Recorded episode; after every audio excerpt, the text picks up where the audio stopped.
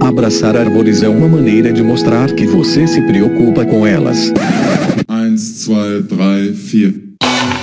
If you'll all gather close around the phonograph and listen carefully, I'll tell you how we're going to have a whole lot of fun.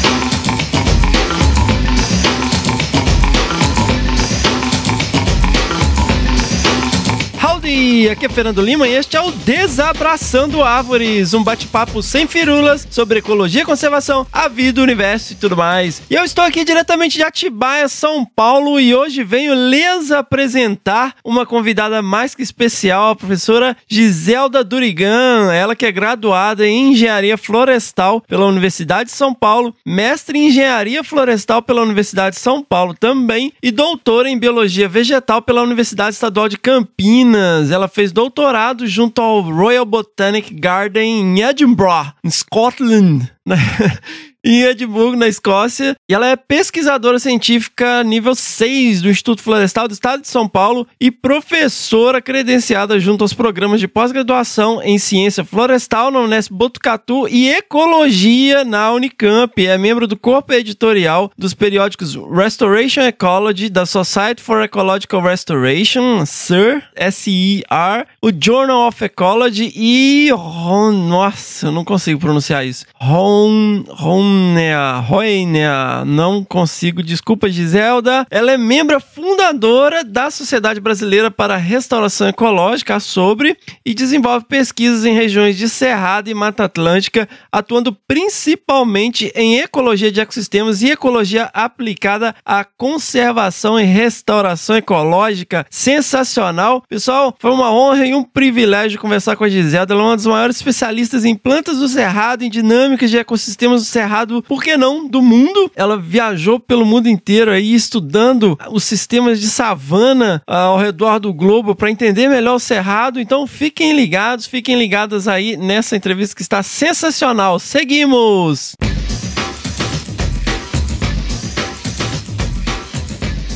Pessoal, lembrando das nossas redes sociais, nós temos lá no Facebook a nossa página Desabraçando Árvores Podcast, no Instagram e no Twitter, o arroba Desabrace. Temos também um canal no Telegram, onde postamos algumas novidades lá. E lembrando também que nós temos três podcasts, que é o Desabraçando Árvores, o Que Bicho é Esse e o Que Bicho é Esse Crianças. Então sigam lá os nossos podcasts no Spotify na Apple Podcast. Se inscrevam no Google Podcasts ou no Castbox e favoritem no Deezer para não perder nenhum episódio da nossa plataforma este projeto, esse podcast, essa plataforma de podcasts é um projeto independente e ele é mantido graças a um grupo muito especial de apoiadores e apoiadoras que acreditam nisso aqui, que gostam do projeto, que realmente resolveram se engajar e apoiar as nossas campanhas de crowdfunding lá no Padrim, www.padrim.com.br desabrace ou no Catarse, no www.catarse.me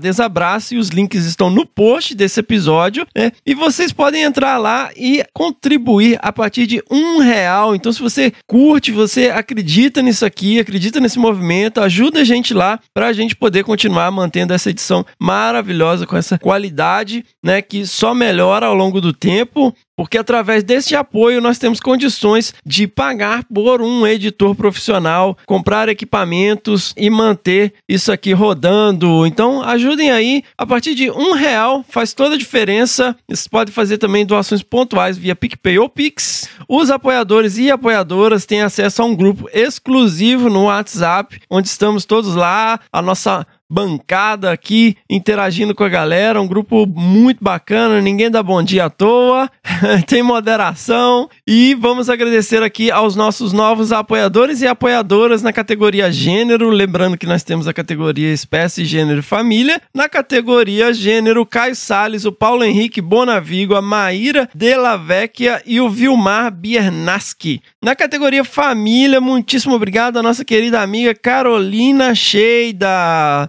Muitíssimo obrigado, pessoal, que se juntou ao movimento. Sejam muito bem-vindos, sejam muito bem-vindas ao MDA, o Movimento Desabraçando Árvores. Pessoal, além dos nossos apoiadores e apoiadoras, tenho que agradecer enormemente a nossa querida Caroline Gomes, a sacerdotisa do Movimento Desabraçando Árvores. Sigam lá o projeto independente também da Caroline, de alguns amigos, o arroba Bicho Preguiça Responde no Instagram, onde eles têm postagens de divulgação científica, super legal. A Caroline está sempre ajudando a gente aqui no projeto, então muitíssimo obrigado, Caroline.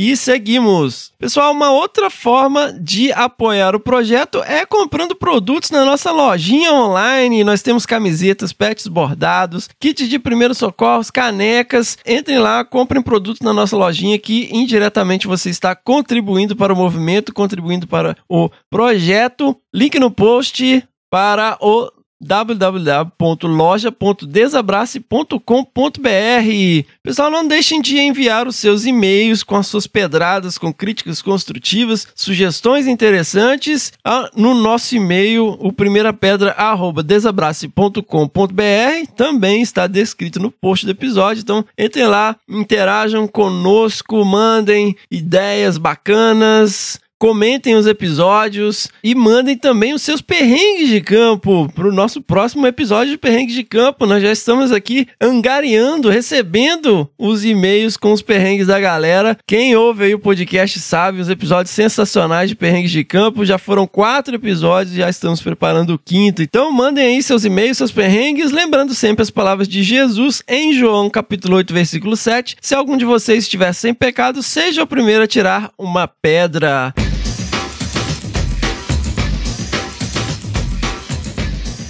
Antes de seguir para o episódio, pessoal, eu quero fazer um disclaimer aqui.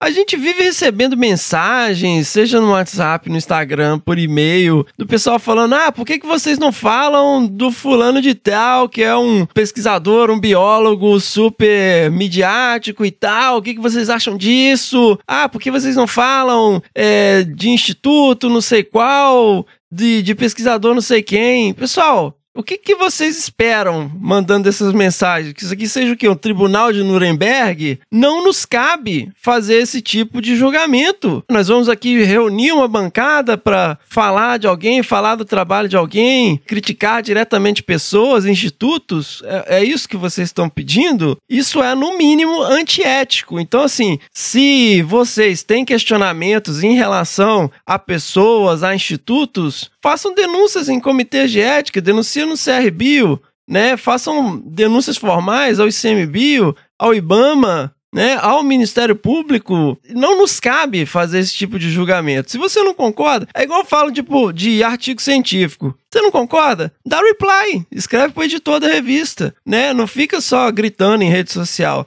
Muitas vezes o pessoal também entra em contato com a gente para fazer denúncia. Ah, porque eu trabalho não sei aonde e encontrei palmiteiros e armadilhas, não sei o quê. Nós não somos fiscais. Entre em contato com a Polícia Ambiental, com a Polícia Florestal, com o ICMBio, com o IBAMA, com o Ministério Público. É lá, formalmente, encaminha uma carta, encaminha uma denúncia. E aí eu ainda tive que ouvir outro dia falar: ah, mas não vai acontecer nada. Ah, me desanima. E o que, que você acha que eu vou fazer então, meu caro?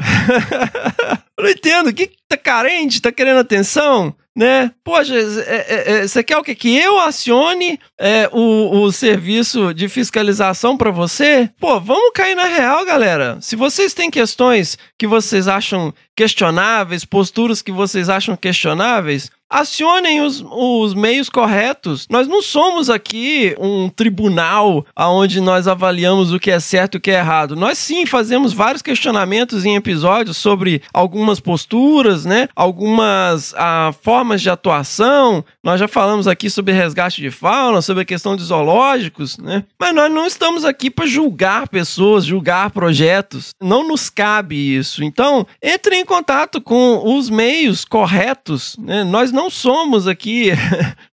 primeiro, nós não temos poder de fiscalização, e segundo, não nos cabe, né? Eticamente, inclusive, Então fica a dica aí, né? Se vocês tiverem alguma denúncia em relação a alguma atividade legal, entre em contato com a Polícia Ambiental, entre em contato com o ICMBio, entre em contato com o Ministério Público, inclusive em relação a né, posturas e atividades aí que não necessariamente são ilegais, mas são questionáveis do ponto de vista ético de pessoas, institutos, é, não nos cabe. Não, não adianta escrever pra gente, nós não vamos fazer um episódio aqui e fazer um tribunal avaliando alguma pessoa, algum instituto. Né? Não nos cabe, entendam.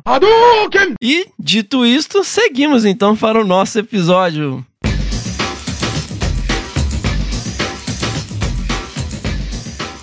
Então, pessoal, e hoje eu estou aqui com ninguém mais, ninguém menos que Giselda Dorigan. Muito bem-vinda, Giselda, ao nosso show, ao nosso podcast. Oi, Fernando. É um prazer estar aqui e conversar com você, contar história. Sensacional, Giselda. Pô, tô muito feliz de ter você aqui. A gente tava conversando agora, né? Você começou a contar uma história. Eu falei, não, não, pera aí, vamos conversar aqui.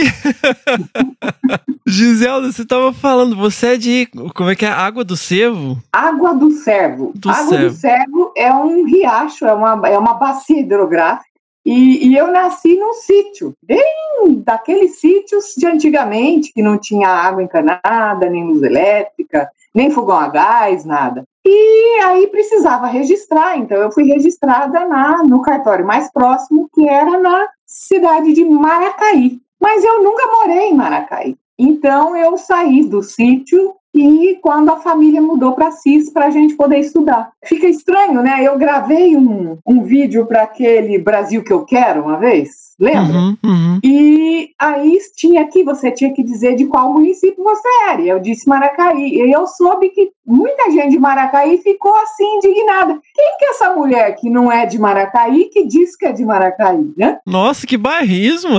É, então, era um vídeo sobre erosão e eu gravei no sítio, que tinha lá uma erosão grave e era em Maracaí. E aí eu pensei, o pessoal de Assis pensa que eu sou de Assis, mas eu não sou de Assis. Eu não sei de onde que eu sou exatamente, mas caipira do interior, com certeza eu sou. Ah, mas hoje você já é cidadã do mundo, né, Giselda? Ah, isso é verdade, mais ou menos isso. Imagino que Assis era bem diferente nessa época, né? Ah, o mundo era diferente, né? Eu acho que, assim, Assis era uma cidade pacata, é, as, as casas não tinham muro, as pessoas olhavam para fora, as casas tinham varanda, né? É, existiam problemas ambi- ambientais sérios já naquela época, que eram diferentes dos problemas de agora. Mudou tudo, né? E aí, Giselda, como que foi, assim, essa... Você foi passando a adolescência, cresceu em Assis... Fernando, eu cresci em Assis, eu era uma criança muito tímida e criança da roça, assim, que é acostumada na liberdade, né, de andar pro mato, de nadar no rio, é, mas socialmente muito tímida, né, então foi um bato sair de uma escola rural para uma escola urbana, né, e, mas eu, eu era boa aluna, eu gostava muito da escola. Eu não estudava demais, não, mas eu aprendia fácil as coisas. E, e aí estudei na escola pública até terminar o, o colégio. Mas na adolescência ou na pré-adolescência, apareceu um fato novo na minha vida que foi o esporte. Então eu fui atleta, eu fui atleta para valer dos 13, dos 12 aos 20 anos, mais ou menos. Quando eu estava terminando a faculdade, precisava optar entre ser atleta ou ser alguma coisa que eu nem sabia que eu viria a ser cientista. Então, Giselda, mas assim, é, essa questão do esporte, que você começou muito cedo. Você já começou direto no basquete? Não, o basquete aqui em Assis era o máximo, era, era o esporte mais bem sucedido, né? Mas existia. Existia sempre, eu já era, já fui da terceira geração, eu acho, de basquete feminino aqui. Tinha uma tradição e eu queria jogar basquete, mas com 11 anos, quando eu comecei a fazer alguma coisa, não tinha lugar para mim no basquete, também não tinha no voleibol. Aí eu comecei fazendo ginástica olímpica. Nossa, mas tinha muita coisa em Assis, então.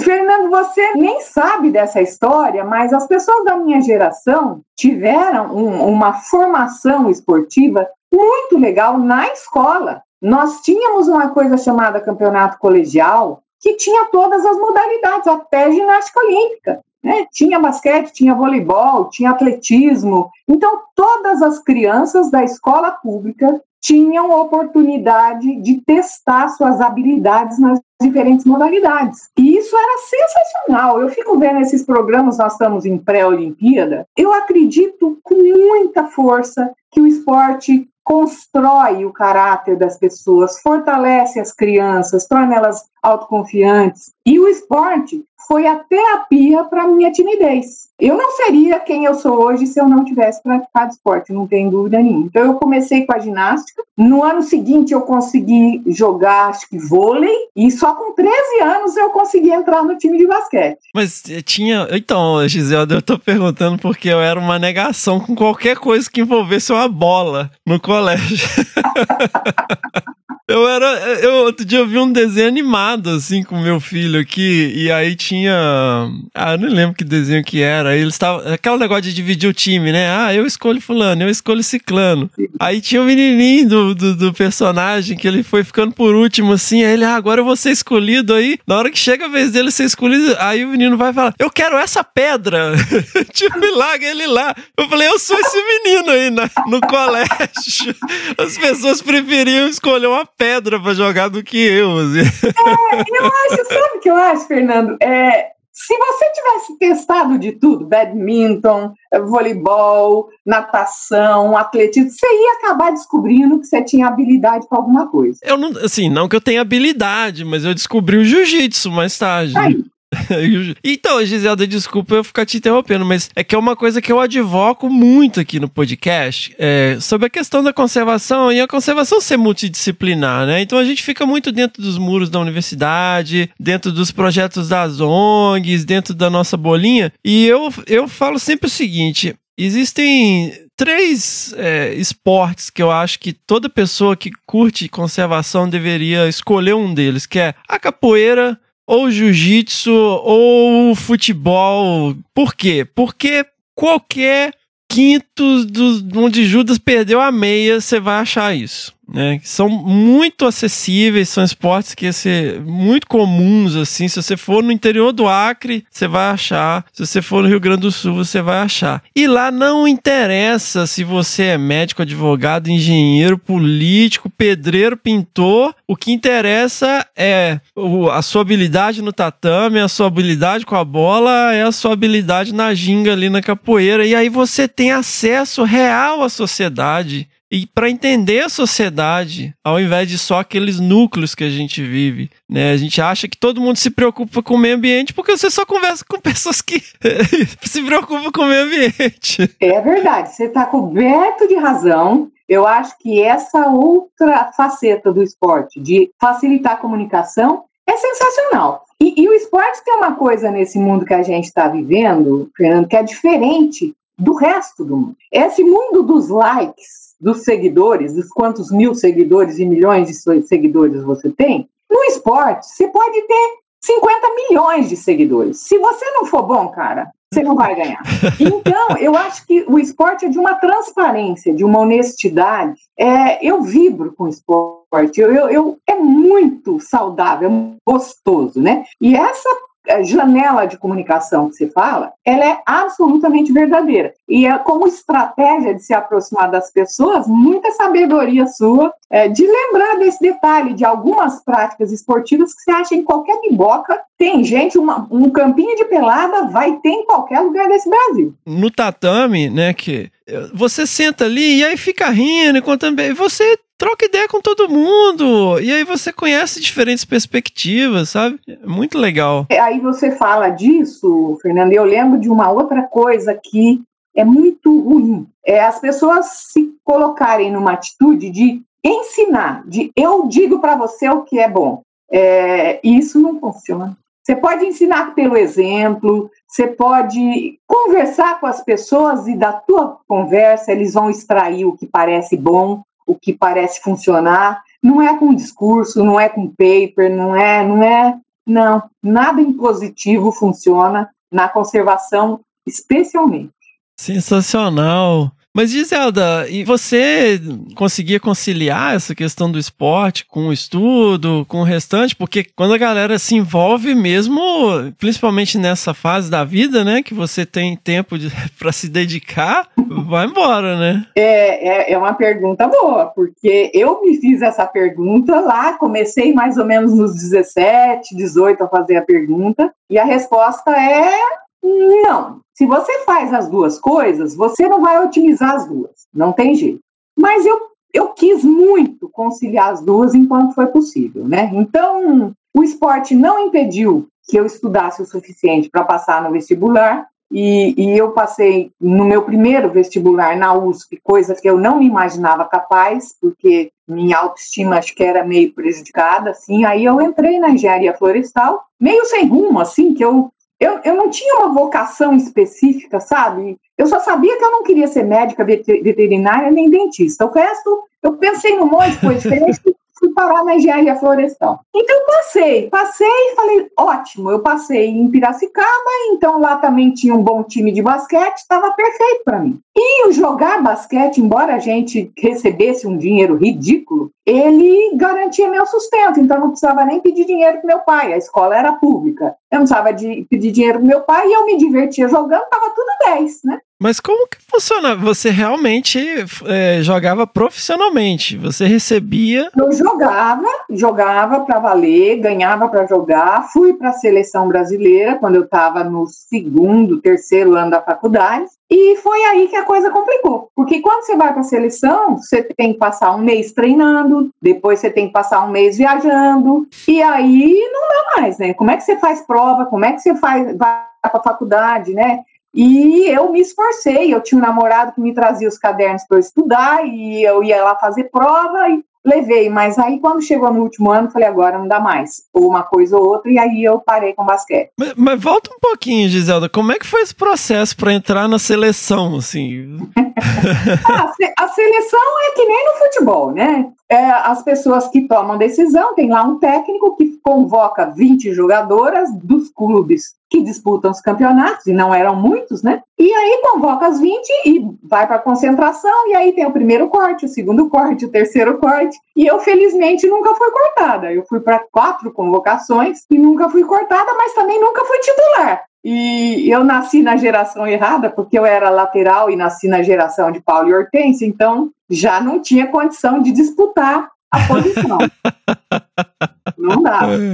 Mas então, aí como é que é esse processo? Ah, beleza, agora você é da seleção brasileira. Ah, então, mas aí você é da seleção enquanto tiver aquele campeonato. Acabou a Copa do Mundo, ninguém mais é da seleção, né? Até que saia uma nova convocação. É assim que funciona, né? Nossa, mas assim, não é terça-feira qualquer, Giselda. ai, ai. Como que era assim? Ah, pô, você treinava desde a hora que acordava? Como é que era essa rotina? Então, eu no clube, Fernando, eu treinava todos os dias, de segunda a sexta, e normalmente jogava no sábado ou no domingo, ou no sábado e domingo. Então era uma vida bem difícil, porque não tinha essa história de avião, a gente andava de, de Kombi às vezes, a gente viajava, saía de Assis, ia jogar em São Caetano e voltava no mesmo dia, entendeu? Era uma vida difícil. É, e os times eram espalhados no estado inteiro. Então, quando eu estava em Piracicaba, vinha jogar em Presidente Prudente e assim por diante. Na seleção, a gente ficava concentrado em São Paulo. Então, ficava um mês treinando, e aí sim, a gente treinava de manhã e à noite ou à tarde, todos os dias. Eram treinos muito rigorosos, tinha o treino para musculação, treino para eh, corrida de fundo, treino circuit training e os treinos estratégicos. Então, era um pacote completo. Eu odiava quando a gente ia correr no Morumbi, odiava esse negócio de correr. E mas tinha que fazer sério. E quem é do banco é que tem que ralar, porque titular pode esculhambar no treino que vai continuar no time, né? Mas quem ah. é do banco tinha que ralar para não ser cortado. E então, Fernando, e aí quando tinha os campeonatos, eu peguei algumas viagens. Eu fui pro Peru, para o México, para os Estados Unidos. Eu não peguei pré-olímpico nem Olimpíada, não peguei essas fases mais glamurosas. E mas deu para sentir o gostinho e deu para saber também que não era de basquete que eu ia viver. Naquela época não tinha a menor chance de alguém viver de esportes, né? Então era melhor eu enfiar a violinha no saco e cuidar da vida acadêmica, que eu. Aí eu fui começar a fazer estágio e, e mudar de rumo, cuidar da ciência e da, do trabalho. Mas imagino que não tenha sido uma decisão trivial, né, Giselda? Olha, é difícil você falar do, de um passado tão distante, porque a gente, a gente distorce as histórias. Não sei se você já percebeu. Eu hoje acho que não foi tão difícil assim, porque foi uma decisão que eu vinha amadurecendo. Eu sabia que basquete para mim era uma diversão e que chegava uma hora eu tinha que levar a vida a sério. Então era essa a minha visão, mais ou menos, dessa coisa. Eu amei ter chegado lá, eu sou muito competitiva, eu, eu compito comigo mesma, especialmente. Então, assim, ah, é para ser atleta? Então é para chegar lá. Não é para ser atleta só para ir lá no clube jogar. Eu, eu queria melhorar, eu queria ser amanhã melhor do que hoje, entendeu? Hoje melhor do que ontem. E chegar na seleção era quase como se fosse missão cumprida. É, eu sabia que ser titular eu né, não, não, ia conseguir, então estava bom, já tinha chegado onde era possível chegar. E, e aí eu continuei jogando por diversão, mas jogo tênis até hoje, não jogo basquete porque o time daqui que a gente fazia racha a velha arada acabou, né? Um, um teve derrame, o outro não sei o quê, o outro que entortou a coluna e o time acabou. Mas é bom. E aí você começa a fazer estágio com o que, Giselda? Com unidades de conservação. Meu primeiro estágio foi no Parque Nacional da Serra dos Órgãos. Eu tive um privilégio gigantesco. É, eu entrei num projeto liderado pela Maria Tereza Jorge Pádua. Nossa! É, Ângela Trezinari, Eduardo Rocha Porto, era uma equipe poderosa que foi a equipe que implementou o, o, Sistema Nacional de Unidades de Conservação. E a gente estava lá para fazer o plano de manejo da Serra dos Órgãos. E eu era uma reales estudante de graduação, mas eu convivi com esse povo todo, eu conheci o parque de cabo a rabo e acabei lidando eu mesma com os mapas, com a redação do plano. Foi uma experiência incrível. Subiu o dedo de Deus, não? Não, não, o dedo de Deus não. Eu subi a serra, mas acho que não dá para chegar no dedo de Deus, né? Eu cheguei lá no alto, mas. Dá, Giselda, dá. É a meca do montanhismo brasileiro. Mas tem que fazer escalada. Eu não usei equipamento nenhum. Eu fiz uma caminhada pesada até lá em cima, aliás, mais de uma. Faz tanto tempo isso, mas acho que o dedo de Deus eu só vi de longe. Tem, é, é, é super exposto, assim, é bem desafiador, porque não é difícil tecnicamente, mas é muito exposto. Né? Então ah, tem o psicológico é que pega, né? Não, não. Então certamente eu não cheguei lá. o psicológico da, da subida não é para mim. Eu, eu não é uma coisa que eu lido bem, não. É. Tiver perigo de cair, não é comigo. Poxa, que sensacional, Giselda. Né? Foi. Uma grande referência foi aí. Foi, e foi por causa desta experiência que eu acabei passando no concurso no Instituto Florestal para uma vaga que abriu nesta área de manejo e unidade de conservação. Mas ainda na graduação, Giselda? Não, o concurso foi depois, né? Depois que eu já tinha terminado até o mestrado já. Ah, tá. E aí você começa a trabalhar com unidades de conservação, eh, depois dessa experiência na Serra dos Órgãos. Sim e não. Era meu sonho, né? Quando eu passei no concurso, é, o, que eu, o que foi dito para mim é que eu faria parte de uma equipe institucional que elaborara os planos de manejo de todas as unidades de conservação do Estado de São Paulo. Aquilo me parecia o mundo dos sonhos, porque eu realmente gostava desse assunto. Mas ah, as coisas não são bem assim. É, o Instituto Florestal, que acaba de ser extinto, né? Ele tinha muitas qualidades, mas tinha muitos defeitos também. E um dos grandes defeitos, a meu ver, foi a falta de clareza, assim, falta de prioridades, falta de um programa institucional que você enxergasse onde nós queremos chegar nos próximos 20 ou 30 anos, o que, que nós queremos dessas unidades de conservação. Então, essa equipe nunca foi criada formalmente e eu fiquei, eu entrei na Cantareira, eu comecei a trabalhar no Parque da Cantareira, em São Paulo. E depois eu voltei para CIS e aí passei a trabalhar numa unidade de uso múltiplo, digamos assim. Então, aqui se lidava e se lida até hoje com produção, com conservação, com pesquisa e com educação ambiental. E isto, para mim, a maior qualidade do Instituto Florestal é, e que foi, eu acho, se você perguntar o que, que te construiu como cientista, eu acho que essa multiplicidade de oportunidades que uma unidade de conservação proporciona tem um valor gigantesco é, na abertura da tua mente,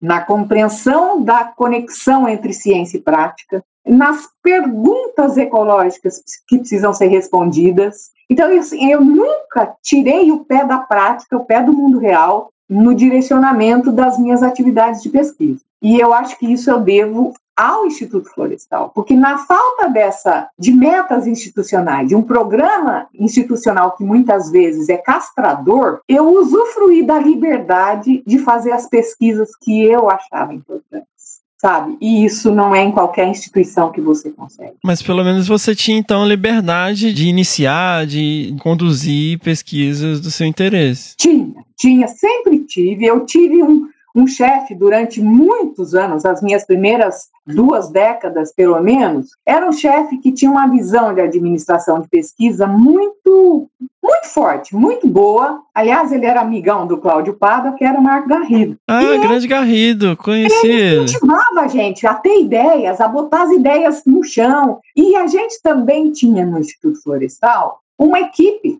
à nossa disposição. A gente tinha pessoal para fazer o trabalho pesado de campo, pessoal para coletar dado, pessoal para ir junto, para subir na árvore. A gente tinha uma equipe sensacional e a gente tinha recursos. As pesquisas em ecologia, em geral, dependem de muito pouco recurso. Essa é a verdade. Então a gente não precisa de equipamentos caríssimos. A gente não precisa de pagar análises de laboratórios caros no exterior. Você consegue fazer pesquisa sem dinheiro em ecologia é, o que você precisa é ter boas ideias. Então, essas vantagens que o Instituto Florestal proporcionava eram sem preço. A gente, a gente ganha mal, a gente sempre ganhou menos do que merecia, essa é a verdade. Mas a gente tinha essas vantagens que no mundo acadêmico são valiosas. E essa experiência mais intensa foi logo depois de você se graduar. Você se vincula ao, ao, Instituto Florestal indiretamente e começa a trabalhar diretamente logo depois, na sequência. Olha, Fernando, eu tive esse, esse mestrado que, na verdade, foi um, eu inventei o mestrado para ficar na Exalc mais dois anos, porque eu ainda não sabia o que eu queria fazer da minha vida. Então, eu fiz um mestrado que não tinha nada a ver com unidade de conservação, foi sobre quebra-ventos arbóreos.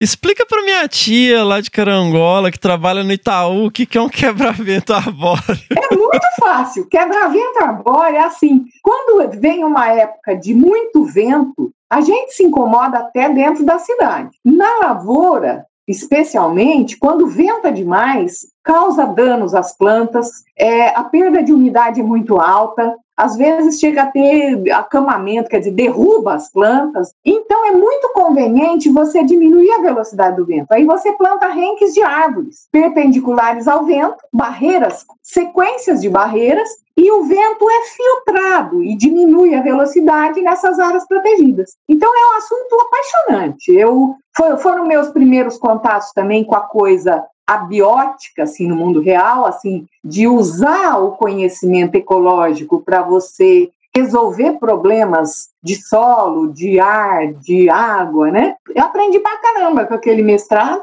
mas aí apareceu esse concurso e foi esse concurso que eu entrei no Instituto Florestal, voltei para a CIS. Então foi, eu não fiquei muito tempo parada não. No tempo que eu fiquei parada, eu fiz projetos de paisagismo. Projeto de paisagismo, Gisele? Isso. Eu fiz uma especialização na FAO para aproveitar o tempo, aquele interstício assim, falei, eu preciso dar um jeito de arrumar, um jeito de ganhar algum dinheiro, né? E aí eu gostava muito de trabalhar com macro paisagismo, porque eu acho que o macro paisagismo, diferente do jardinzinho urbano, o macro paisagismo é muito de ecologia. É você administrar os fatores ambientais para escolher as espécies que você quer e para formar uma estrutura de vegetação que te dá os benefícios que você espera dela, de beleza, de microclima, essas coisas. Bem legal. E aí, depois do mestrado, você vai para CIS. Isso. Quando que você vai para Escócia? Scotland. Ah, é, é mais lá longe, né? é mais lá longe. Eu vim para CIS e comecei nessa lida aí. Eu comecei logo cedo, Fernanda, a trabalhar com restauração. Ecológica. Meu primeiro experimento, em 88, já era um plantio de espécies nativas em estandes puros e consorciados. No ano seguinte, eu plantei meu primeiro experimento de restauração de mata ciliar. Depois, em 90, já um outro experimento de restauração de mata ciliar. Então, comecei trabalhando com restauração de floresta. E aí, eu, eu comecei a esbarrar na minha dificuldade, na minha limitação, em identificar as plantas. E naquela época não tinha os livros do Lourenço, não tinha nada, nada com fotografias, com facilidade de você pegar um livro, pegar um guia de campo e ir lá identificar a planta. Não existia nenhum. O melhor livro era do, do Rizini, mas o do Rizini tinha alguns desenhos rudimentares e tinha um texto descrevendo as espécies. Então eu comecei a fotografar as plantas e procurar os especialistas, e aí chegou um ponto que eu falei assim: eu preciso aprender a fazer isso. Aí eu fui para o doutorado na Unicamp. E fui trabalhar com Hermógenes, que era o papa da identificação de plantas, né? Que era o, o idealizador da flora fanerogâmica de São Paulo. E aí eu fui aos poucos me familiarizando e fui aprendendo a identificar e, e daí para frente não teve limite. Só que chegou um ponto, eu falei, bom, se eu quiser ser cientista, eu tenho que aprender a dominar a porcaria do inglês, e que é uma injustiça tremenda, né, na comunidade científica mundial. Os non-native speakers saem em desvantagem sempre. Por mais que eu morei um ano na Escócia, viajei para caramba, eu não me sinto à vontade até hoje para escrever um artigo em inglês e submeter sem passar por um revisor e pagar por isso geralmente. Então não, não é muito justo. Mas aí eu falei assim, bom, então eu preciso morar no exterior. Então vou fazer um pós-doc. E aí eu comecei a sondar. Eu fui para os Estados Unidos, eu tinha contatos lá, não gostei. Eu fui para a Inglaterra, eu fui para Kiel, que tinha uns assuntos interessantes. Eu fui para Oxford. Uh, Aí, um amigão, que era o Fábio Carano, falou: por que, que você não vai para a Escócia? A Escócia é sensacional. E lá tem o Jimmy Hatter.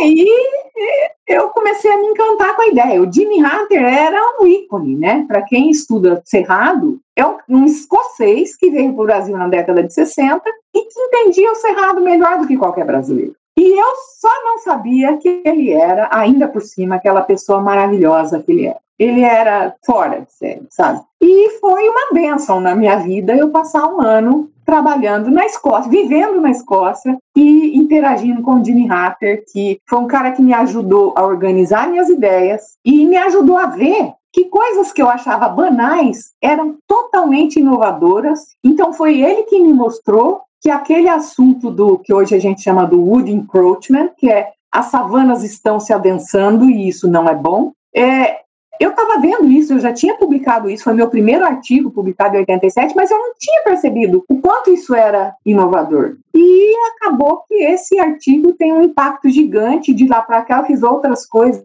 nessa área, né? Então, foi um período muito rico. Que fenômeno é esse, Giselda? Ele é artificial? Como é que é? O que acontece, Fernando, é que as savanas do mundo elas são ecossistemas mediados pelo distúrbio. Então, as savanas precisam de fogo de herbivoria pelos grandes herbívoros ou de pelo menos uma dessas duas coisas. Né? Elas evoluíram mediadas pelo distúrbio e elas são mantidas pelo distúrbio. Então, o cerrado, você já deve ter percebido que ele é um mosaico de fisionomias, tem campos totalmente abertos e chega até o cerradão. Tem veredas na beira do rio, mas também tem matas, mata galeria, mata de brejo. Né? Então, é esse mosaico de fisionomias que, que explica a, a diversidade super elevada do cerrado. Só que na maioria das regiões das savanas do mundo, se você tirar o fogo, e nós vivemos décadas de política de supressão do fogo, se você tirar o fogo, ela deixa de ser savana e vira uma floresta. E era isso que a gente estava vendo aqui. Eu tinha no, no escritório da, da unidade aqui, tinha as fotos aéreas de 62, de 72, de 84,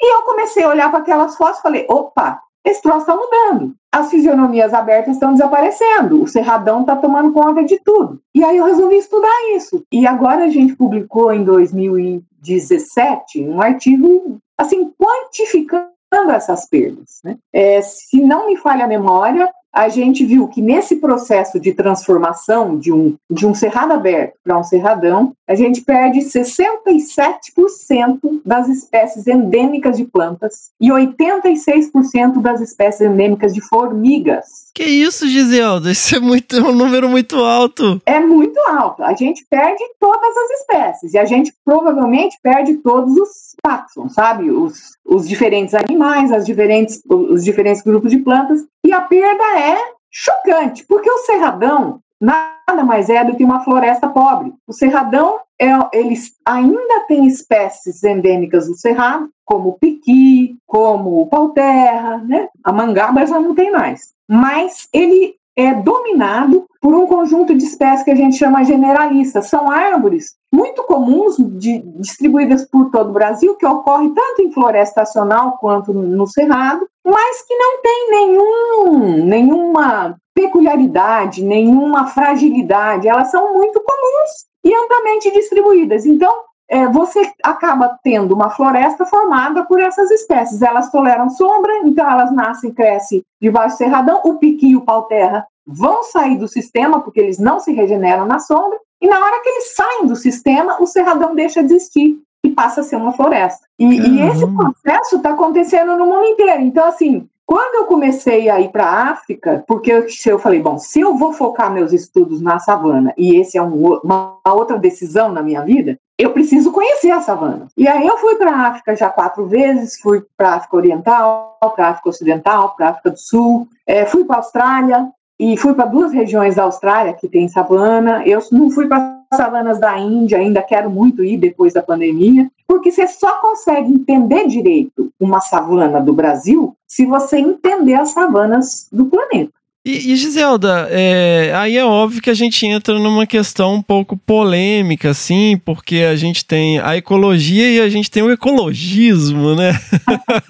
É, é. Essas questões de manejo, elas são bastante complicadas no Brasil. Assim, em alguns países a gente vê que a caça é uma coisa muito bem estabelecida, monitorada e tal. Aqui é sempre uma polêmica. A questão do manejo florestal ainda é uma coisa que a gente engatinha. E questões, digamos, um pouco mais agressivas, na falta de uma palavra melhor, como fogo, podem ser facilmente interpretadas como: bom, vamos tacar fogo em tudo então né? É porque não existe meio termo, né? É, é ou vamos proibir tudo ou vamos liberar geral, né? Como é que funciona esse meio termo? Olha, Fernando, é, talvez o meu espírito de atleta, minha vivência de atleta, tenha me ensinado que não interessa que o, que o adversário é muito mais forte que você. Você vai ter que jogar mesmo que você perca. Então você vai ter que se esforçar para jogar bem. É, eu acho que os desafios para a conservação no mundo real, eles são gigantes. E esta visão controversa de, do manejo é um dos grandes obstáculos a vencer. Porque muita gente pensa que sabe, nós estamos vivendo a era da opinião, então uma opinião de alguém que tem 2 milhões de seguidores vale mais do que a sua experiência científica, né? É, isso é muito perigoso, e a gente tem que encarar os, os, esses, essas controvérsias com ciência, então, experimentação. Ah, você acha que assim funciona e que assim não funciona? Então vamos testar e comparar. Infelizmente, a maioria das pesquisas que traz esse tipo de resposta não é de hoje para amanhã, são pesquisas que levam tempo. Então, quando eu comecei a pensar no fogo, é, bom, eu na verdade pensei no comecei a me interessar pelo fogo quando eu vi uma palestra do Coutinho, que era um sábio, era um cara extremamente corajoso para aquela época, na década de 80. Eu vi uma palestra dele, acho que em 91, num evento. Falei, esse cara tem razão. E ele defendia o fogo, ele tinha entendido que o cerrado sem fogo ia perder muito do que é um cerrado. Só que a, os obstáculos para se montar experimentos de maneira de fogo no Brasil foram gigantes. Então, conseguiu, o pessoal de Brasília conseguiu montar o grande projeto Fogo lá. Infelizmente, eles publicaram muito pouco dos resultados, ficou tudo escondido em teses e dissertações, mas eles já trouxeram muitas respostas. E aí eu querendo montar um experimento de fogo, querendo, querendo, aí a lei 12651, que muita gente chama de código florestal, mas não é código e não é florestal, né? É, a lei passou a permitir a legalizar o manejo do fogo em unidade de conservação e a pesquisa que já era viável, mas era muito difícil. Mas, Giselda, não é para isso que serve estação ecológica?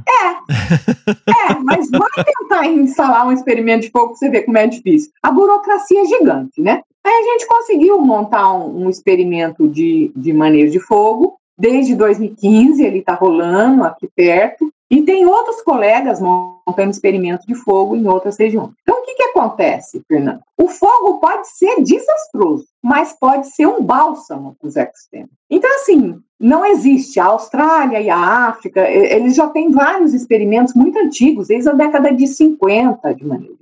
E, assim, não existe uma receita. Como é que se queima? Ah, de quantos em quantos anos se queima? Não existe essa receita. Não existe essa receita. Então, você precisa.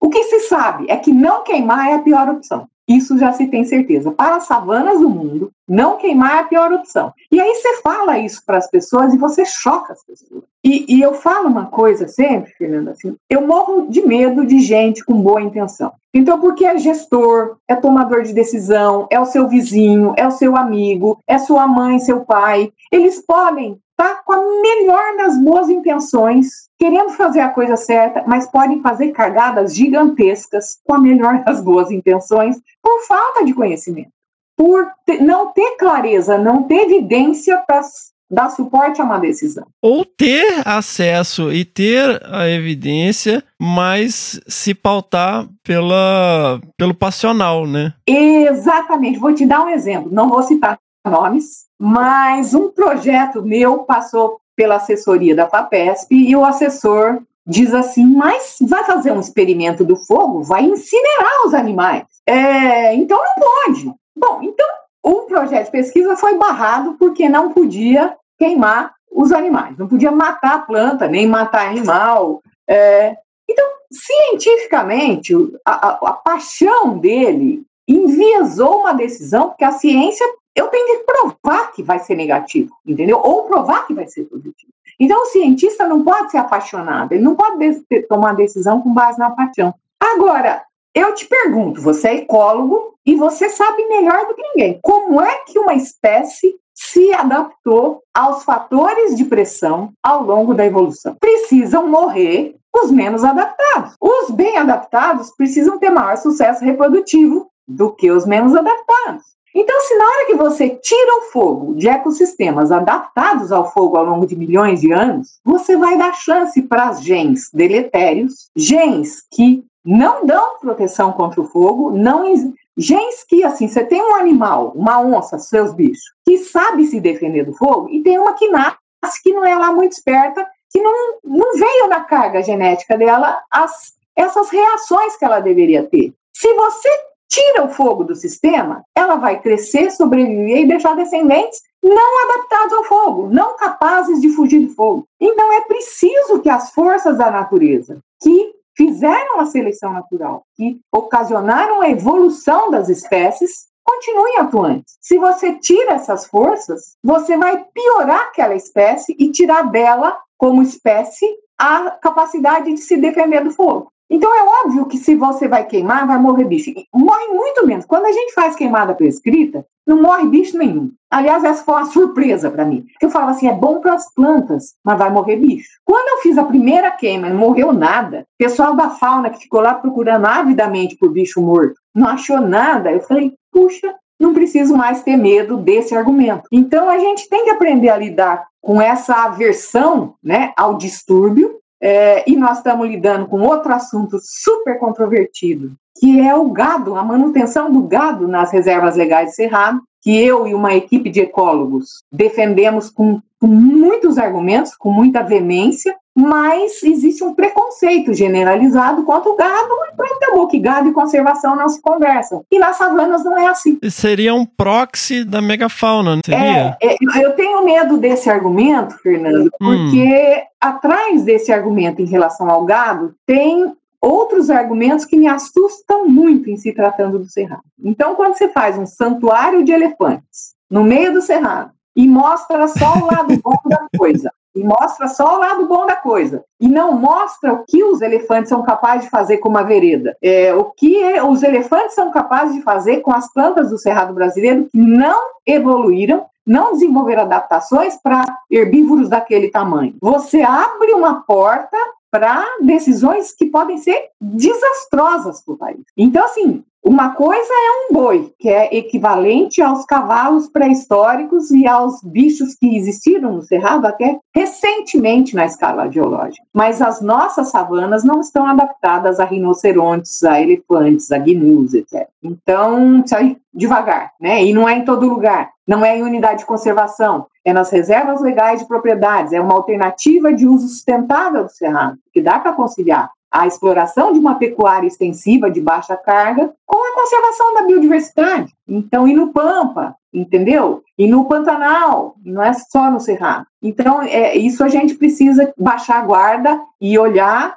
em busca de evidência para poder dizer, opa, não é tão ruim assim. Aliás, pelo contrário, pode ser bom. Tá, vamos lá, Giselda, porque, né, tem que, tem que, é igual filme blockbuster hoje, né, tem que ter um, o, o Morgan Freeman ali atrás, né, explicando o plot, porque não pode ter, né, porque tudo pode ser enviesado, né. Sim. É lógico, porque assim, é, os movimentos de direitos animais, essa coisa, né, você vê na mídia o tempo todo, é óbvio. Ano passado a gente teve uma situação calamitosa no Pantanal, né, tem toda uma problemática na Amazônia, realmente. Mas aí, gente, nós estamos falando de um extremo que é completamente atípico. É uma iniciativa, é um projeto, né? E aí você realmente tem, não tem para onde ir, né? Os bichos vão morrer mesmo, né? E aí você tem aquelas cenas todas que a gente viu é, ano passado. E, o que a gente está falando são de questões numa escala menor, numa escala em que as espécies no passado é, lidavam. É lógico que também não é uma coisa todo ano, né, Giselda? É uma coisa que não tem uma frequência ah, de 7, 7 anos, 5, 5 anos, mas existem alguns ciclos, assim como a gente tem ciclos de geadas, a gente tem ciclos de secas. Então, assim, a gente não tá falando que tem que tacar fogo todo ano e vamos pôr fogo no Pantanal, vamos matar as onças e vocês estão falando que pode matar onça, meu Deus!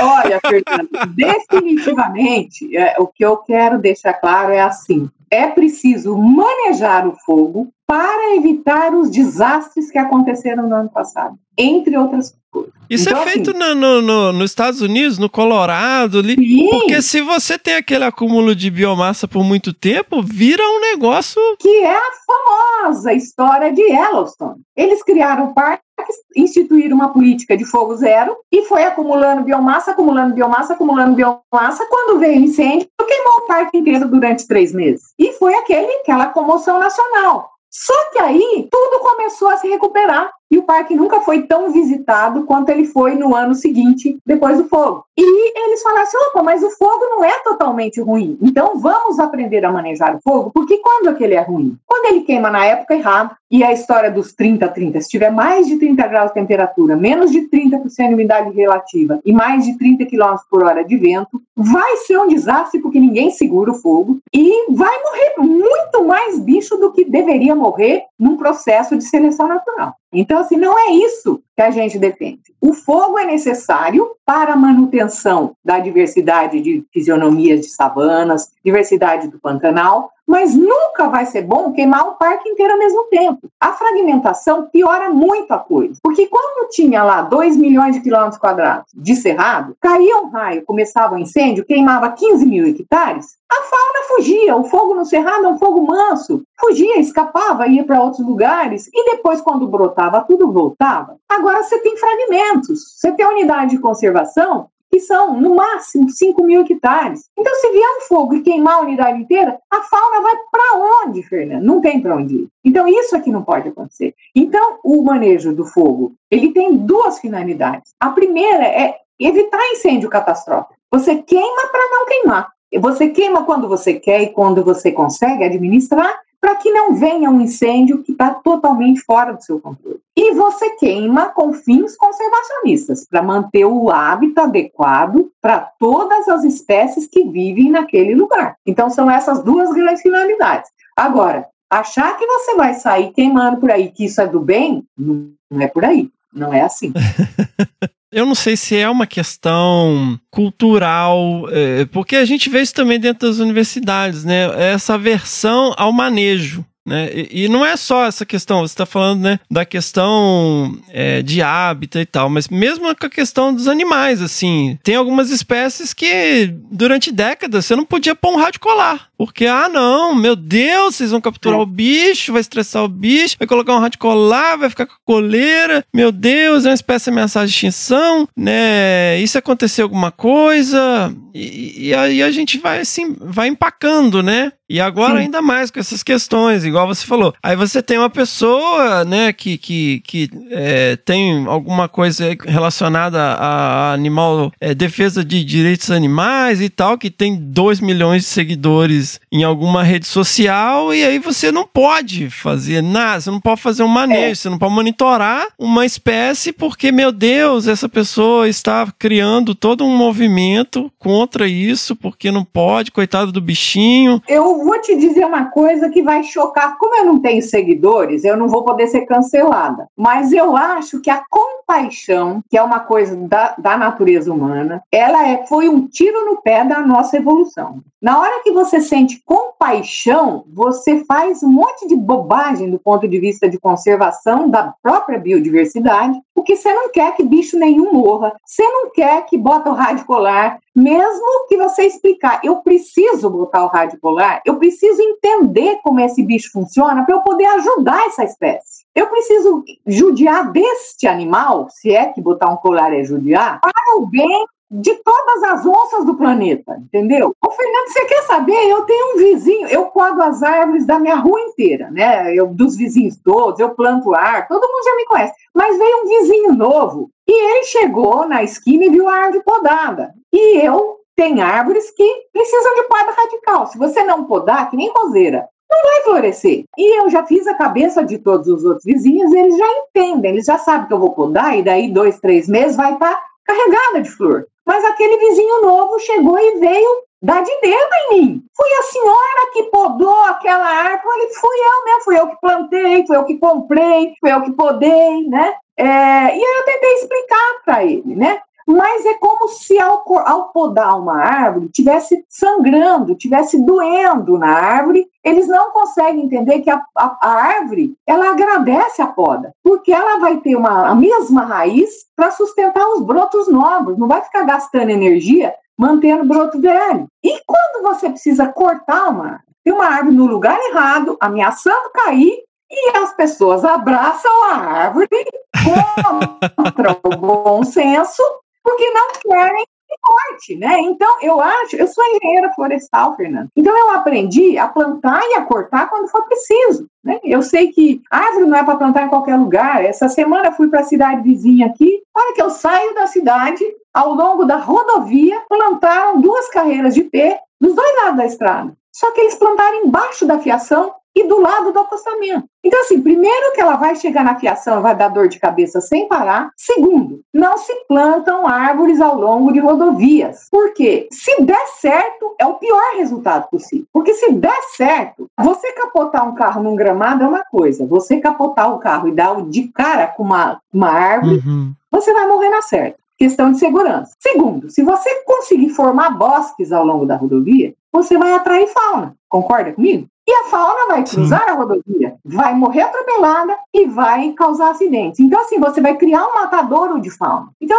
acho é a história da boa intenção. As pessoas fazem isso com a melhor das boas intenções, mas não conseguem acompanhar, avaliar, prever as consequências negativas disso. É, a gente lida com isso o tempo todo. Assim, é a, a, a compaixão com a árvore que não quer cortar, é compaixão com o bichinho que foi atropelado, eles querem devolver na natureza, é a compaixão com o gambá, que não vamos jogar, então vamos soltar ele lá na estação ecológica, entendeu? Ah, mas ele está doente, pode passar doença para os bichos. Ah, coitadinho, mas ele tem que viver. É o indivíduo, né? Está é, pensando sempre no indivíduo, não pensa na população, né? Exatamente. Então, Fernando, essa é uma luta eterna. Eu acho que é difícil lidar com o sentimento das pessoas, É, eu não vou negar que eu tinha lá meu, minha paixão pelas minhas galinhas, e entre as galinhas e, gambás eu, e os gambás eu ficava com as galinhas. A emoção media nossas decisões, nossas ações, é inevitável, é da nossa natureza. É, mas ela não pode, né, pautar a decisão adequada, né, de manejo, né, a gente tem que... A gente tá vendo aí as, as consequências nocivas de ignorar a ciência, né?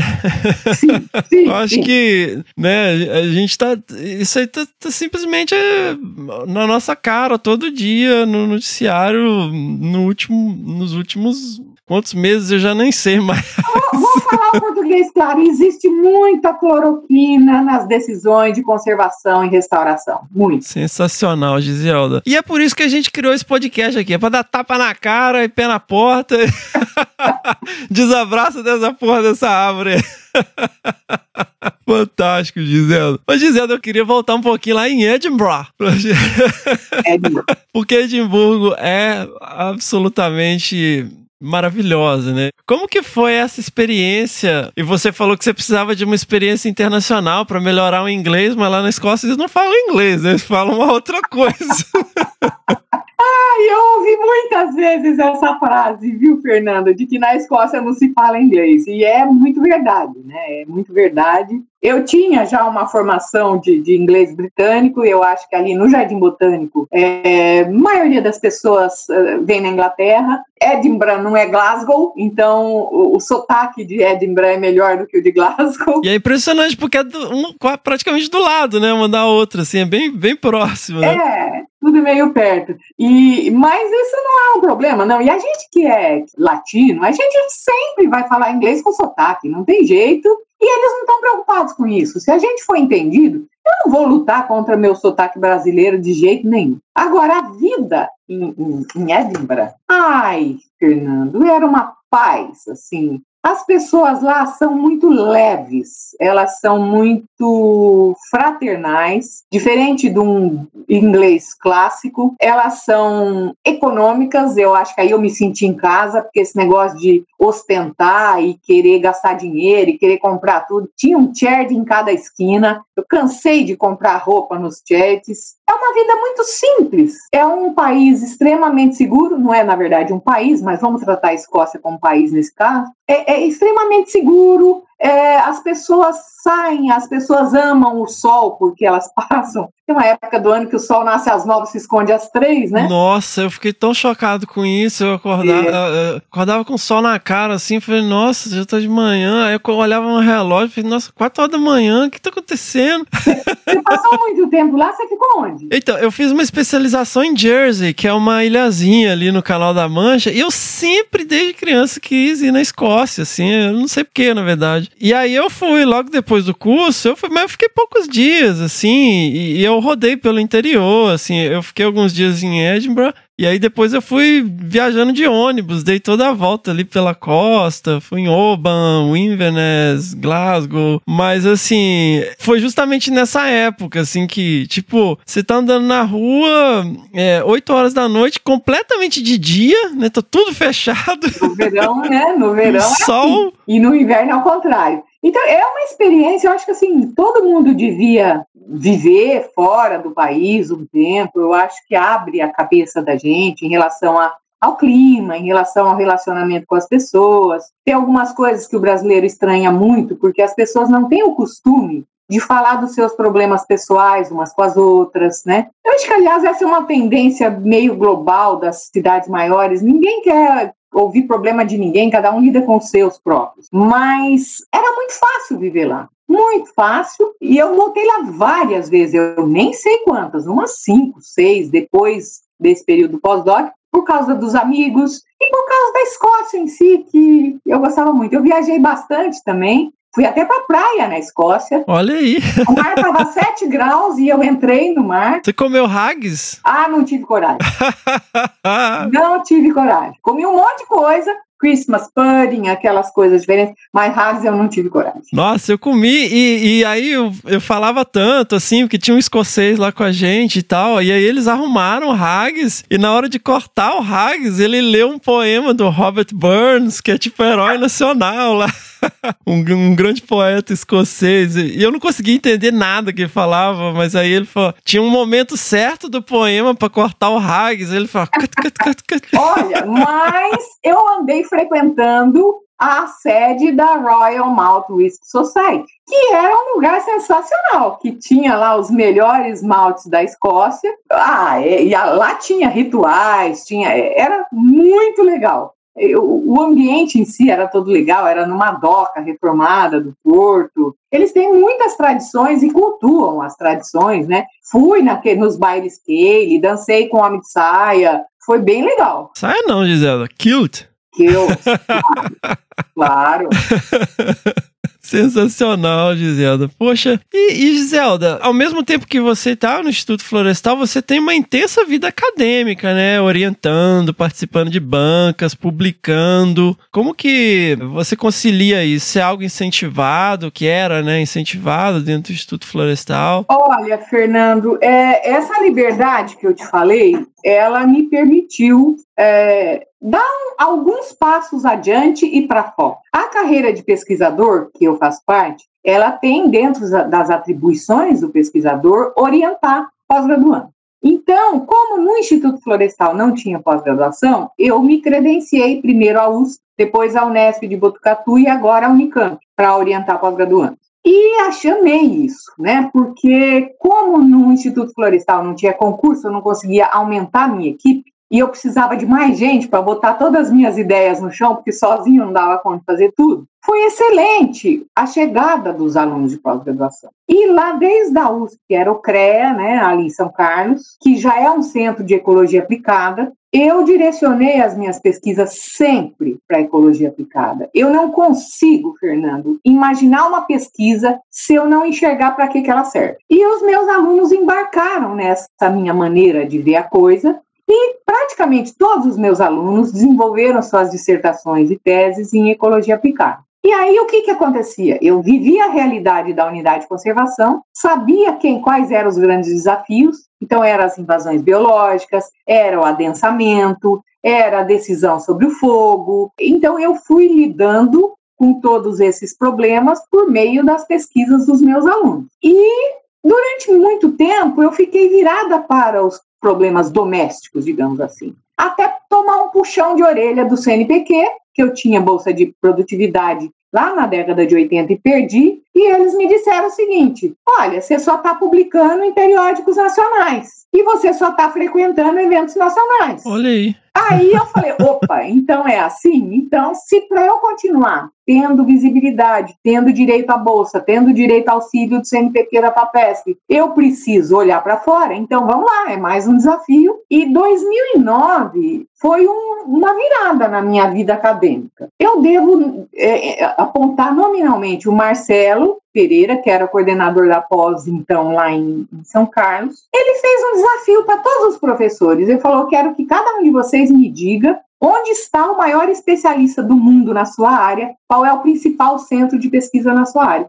E eu devo confessar que até aquele momento eu nunca tinha pensado nisso. E aí eu estava com os dois pés na restauração já, e aí eu fui descobrir que o maior especialista do mundo era o Richard Hobbs, que ficava na Austrália. E que é fantástico. Na verdade, ele tem um pé na biologia da conservação também, e agora ele está se aposentando. Aí eu fui atrás, eu fui atrás de trazer ele para o Brasil para conhecer nossas áreas, eu fui atrás é, de, de, visitar o laboratório dele, eu fui para o evento na Austrália, o primeiro evento de restauração que eu fui, depois eu passei a frequentar esses eventos todos os anos. Então, esse foi o primeiro passo. Aí eu comecei também a publicar fora. E no começo não é fácil, não é uma tarefa fácil, trivial, você falar a linguagem dos periódicos internacionais, então é um aprendizado desafiador. Mas eu, como disse, como atleta, sempre gostei do desafio, né? Então vem isso e vai se colocando para mim. E aí, Fernando, eu associo, assim, porque a minha produção científica cresceu demais de 2010, 2011 para cá. E aí eu vou falar uma coisa que é chocante para muita gente. Eu falo assim, houve uma coincidência dessa disparada com a menopausa. Olha só, mas então como... a menopausa para mim, ela foi uma libertação tão grande. Eu acho que os hormônios são veneno. Os hormônios tiram o foco da gente, eles tiram a gente do prumo. Então, assim, eu gastava um tempo com os, os relacionamentos afetivos que era muito grande tempo, hora, hora de estrada, entendeu? A hora que, que os hormônios se acalmam, você fica uma pessoa mais serena, você consegue é, ter prazer. Então, assim, a ciência me dá um prazer gigante, né? E a ciência é um jogo. A ciência é um jogo, assim como eram os, os meus jogos do esporte, e te desafia o tempo todo. Você levanta uma hipótese, você tem que testar a hipótese, e cada vez que o conhecimento avança e fala assim, eu botei mais um tijolinho no conhecimento, é, é muito prazeroso, né? E, e, se você se livrou dos hormônios, aqueles hormônios, você fica livre para se dedicar a outros prazeres da vida sem ter aquele, aquela química te perturbando. Então eu, eu brinco que, é, pode ser uma coincidência, né? Mas sinceramente eu acho que essa mudança hormonal me ajudou muito a focar na ciência de uma maneira diferente, mais integral. E nessa busca, Fernando, de uh, entender as savanas do mundo, eu voltei muito de lá para cá também para as savanas, porque já tem muita gente cuidando das florestas tropicais, sabe? Tem gente muito sabida, já se sabe tanta coisa. E os campos e savanas do planeta têm sido negligenciados, têm sido mal entendidos, têm sido é, o, o, primo pobre da conservação, né? Então eu falei, não, eu vou cuidar disso porque eu gosto disso, né? Então, meu grande projeto desse momento é com campos, é, não é mais nem com savana em si, é com campos, né? Então, tudo isso aconteceu numa década, um pouquinho mais, uma década praticamente, e eu pude fazer tudo isso dentro do Instituto Florestal, porque minhas pesquisas foram reconhecidas, elas acabam dando suporte às decisões de política pública, eu ajudo na formulação de lei, de norma, eu ajudo na elaboração de plano de manejo, não admire isso na minha idade, não, isso me faz muito mal, é uma coisa que eu faço mal, eu não gosto de fazer, me causa sofrimento, é, mas eu, ao direcionar minhas pesquisas para a, a ecologia aplicada, eu pude ajudar e muito a instituição nessas decisões de manejo, de conservação. Nessa parte de restauração, Giselda, a floresta, como você falou, uma floresta semidecídua, né? A gente.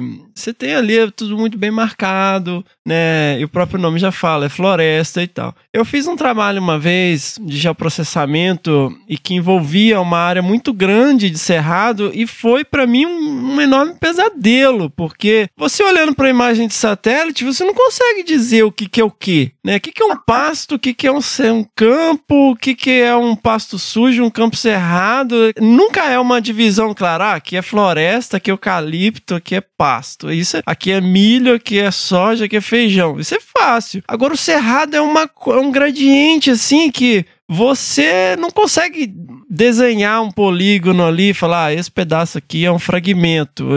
Então, assim, eu imagino que a parte de restauração também deva ser algo bastante complexo, assim, de você tentar né, entender e ela não funciona da mesma maneira que funcionaria uma restauração florestal stricto senso. Nossa, Fernanda, adorei que você tocou nesses assuntos.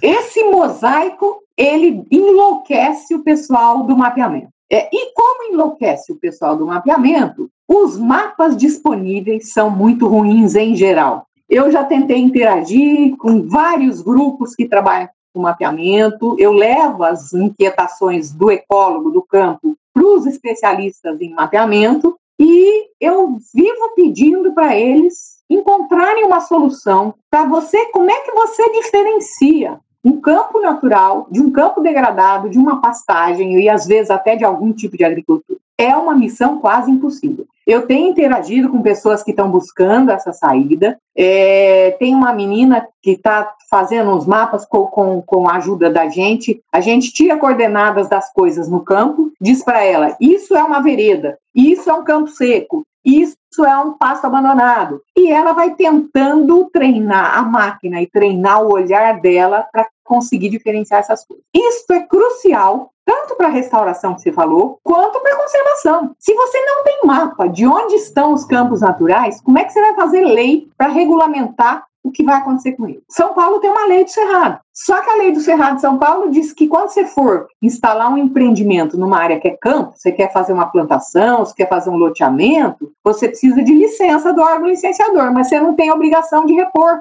Não tem que fazer compensação, só tem que fazer compensação se tiver árvore. Campo não, entendeu? Então, isso é muito injusto. E se você não tiver esses campos mapeados, como é que você vai cuidar deles? E não é fácil. Outro dia eu saí daqui, fui para o Vale do Paraíba, porque tinha um mapa dizendo que tinha lá umas cinco, seis manchas grandes de campo natural. Cheguei lá, era capim gordura e braquiária. Então, eu achava que ao diferenciar um passo de braquiária de um campo natural, estava fácil e estava resolvido. Só que o capim gordura, ele coloca na imagem exatamente a mesma coloração dos campos naturais e complica tudo. Caramba. Então, não é uma tarefa fácil e ainda não tem solução. Agora, em relação à restauração, Fernando, nós estamos numa luta no planeta inteiro, primeiro, para evitar uma coisa que a gente chama de afforestation, que é plantar árvores, plantar florestas onde elas nunca existiram.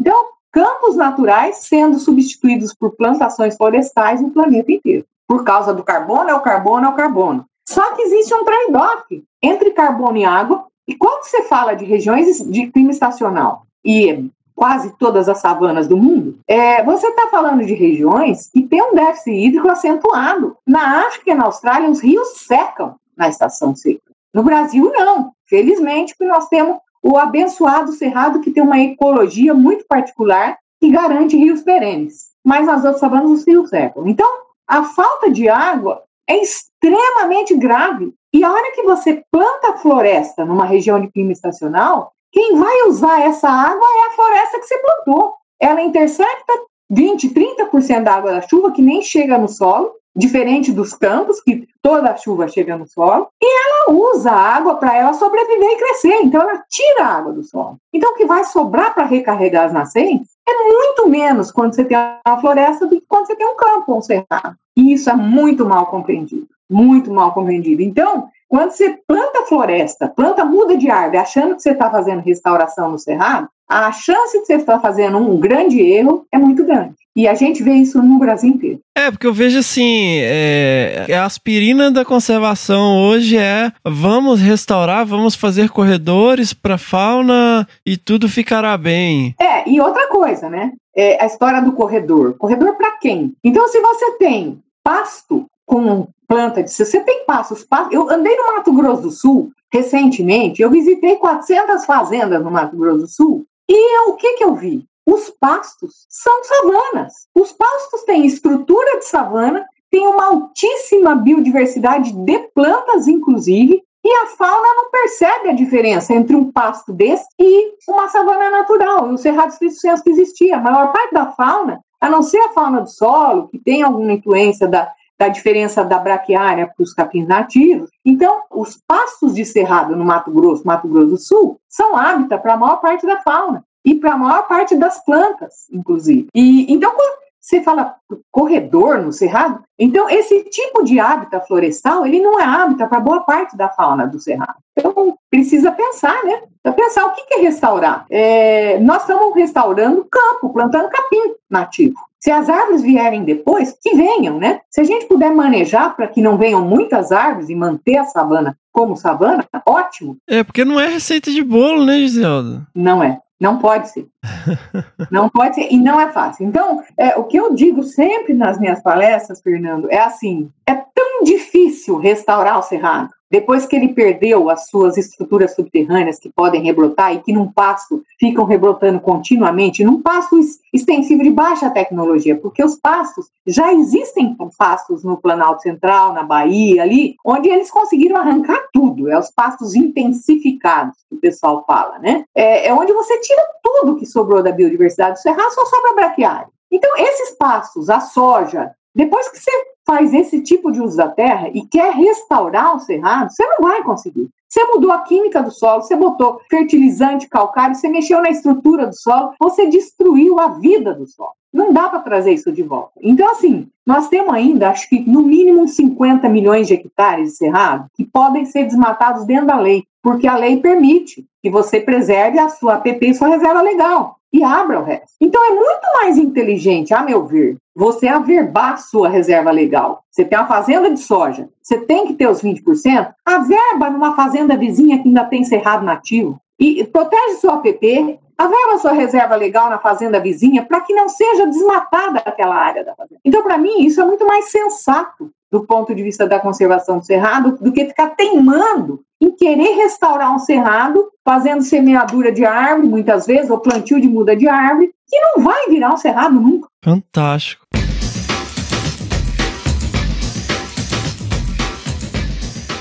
Giselda, você tem algum encaminhamento, alguma mensagem pra galera que tá começando? Fernando, eu tenho, acho que eu tenho sim, sabe? Eu tenho mensagem para quem não começou ainda, sabe? Eu acho que você encontrar o trabalho que você gosta, que te dá prazer, é crucial para toda a sua vida. Eu acho que quem gosta do trabalho, quem gosta de trabalhar, é muito, mas muito mais feliz do que as outras pessoas.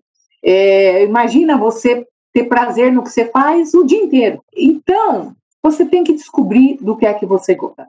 Se você gosta dessa coisa que nós fazemos aí, da ecologia, da conservação, da ciência, né? Beleza, vai em frente. Agora, se você gosta dessas coisas, duvide sempre. Duvide do que você ouviu Duvide do que está nos livros, é, duvide do que está na mídia e duvide de você mesmo. Não tenha certezas, porque as certezas matam o cientista. Você não se renova se você não admite que errou para você poder dizer existe uma outra solução melhor, você não evolui. E eu devo te dizer, Fernanda, assim, tem gente que pergunta como é que, a, que eu tenho tanta ideia? Meus alunos já sabem que quando eu acordo muito cedo e já mando uma mensagem dizendo tive uma ideia, lá vem coisa, né? É, você só consegue ser original e trazer realmente um avanço para a ciência se você olhar para o mundo real em se tratando de ecologia. É o ecossistema que vai te ensinar, é o ecossistema que vai te mostrar as perguntas que ainda estão sem resposta. Não vai ser copiando um artigo que acabou de sair na Science que você vai fazer um doutorado super legal. Não é. Não deem tanto valor para a estatística, a estatística deve estar a teu serviço, não acredite em tudo que ela te diz. Então, eu acho que duvidar é o ponto de partida para você crescer. Agora, saiba do que, que você está duvidando, né? Então, é, uma opinião não pode nunca valer tanto quanto evidência científica, né? E saiba que você só vai ser ouvido quando você tiver construído a sua reputação. E para isso você vai ter que fazer palestra, publicar, defender seu mestrado, seu doutorado. É uma trajetória inevitável e eu acho necessária, porque não fosse essas avaliações, a gente não saberia diferenciar um bom cientista de um cara que só conta vantagem e afirma as coisas e sai vendendo dogmas por aí e, e muita gente acredita e leva a grandes erros. Então é preciso construir reputação fazendo aquilo que você gosta e duvidando sempre do que já está feito mas sempre buscando crescer. Acho que essa mensagem é o que eu passaria agora. Eu só posso te agradecer enormemente, Giselda. Né, o pessoal às vezes fica questionando. É lógico que a gente tem um bias, né, para mamífero. e o pessoal fica, vocês não chamam ninguém que trabalha com planta. e, e, poxa, é fantástico, né, Giselda, ouvir de você a, a sua história, a sua jornada. E assim, essa pessoa maravilhosa que você é. E eu espero que você goste aí do, do resultado. E eu tenho certeza que os nossos ouvintes vão adorar saber mais sobre a sua jornada e sobre essas contribuições tão bacanas que você traz para a conservação e para a ciência no Brasil. Obrigada, Fernando, pela oportunidade. Eu acho que eu, eu gosto demais de compartilhar essa história e a minha experiência, porque eu acho que isso ajuda disseminar conhecimento, ajuda a abrir a cabeça das pessoas, ajuda a arrumar é, mais inimigos também, mas isso faz parte. e, e, eu acho que é, é, isso aí mesmo. Então eu agradeço a oportunidade, adorei a conversa e vamos ver. Tomara que seja útil. Sensacional!